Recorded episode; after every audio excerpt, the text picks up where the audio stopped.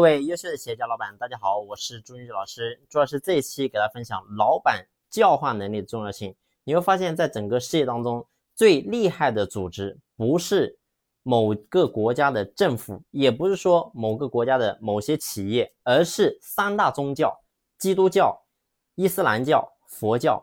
为什么这么讲呢？你会发现这三大宗教经历了几千年的时间，但是呢却屹立不倒，到现在依然活跃在。整个社会当中，所以这三大宗教为什么能够持续这么长的时间却屹立不倒呢？其实根本原因就是因为这三大宗教的教化能力非常的强。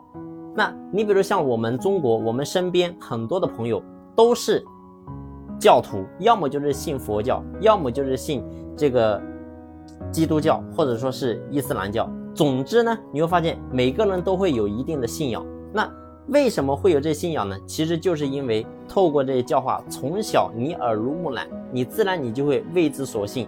所以这就是教化的力量。包括说你会发现，我们这些企业一些做的比较好的一些大的一些老板，那没有说哪个老板的教化能力是非常弱的。我们举一个很好的例子，你比如说像马云先生，那马云先生你会发现他能够创立整个阿里巴巴的帝国。阿里巴巴其实从一开始。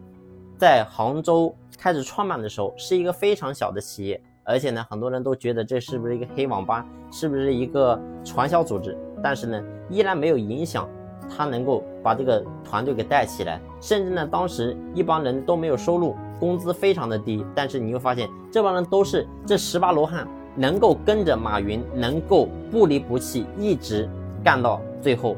所以我想表达的是什么？这就是教化的重要。包括说我们在过去。在上个世纪三四十年代，你会发现整个中国都是处于抗战的阶段。但是呢，那个时候你会发现所有的老百姓都非常的穷。然后呢，毛主席他能够带领着一帮兄弟姐妹，然后大家一起去上战场，一起去杀敌，一起去建立起我们这个伟大的祖国。那试问，当时所有能够跟着毛主席一起打天下的这帮所有的红军战士，请问？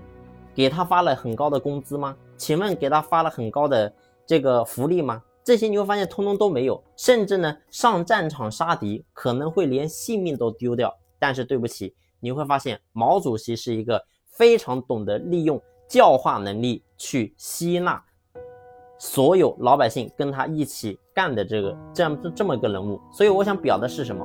在企业内部，老板也是一样的，你必须要有这种一种能力，就是教化的能力。你必须要懂得透过教化的能力去统一员工的思想，统一他的价值观，统一他，让他能够真正发自内心的去服你，去尊重你。这是咱们老板应该去做的，并不是说你在公司给员工有一个很高的收入，员工他就一定会白白的臣服于你，不一定的。我们也看到太多。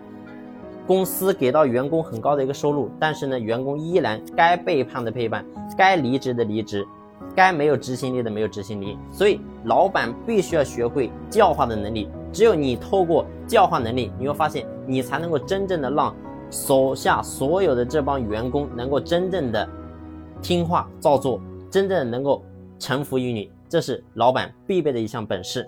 那我们到底该怎么样去提升我们自己的教化能力呢？那么下一期开始，朱老师和大家进行详细的分享。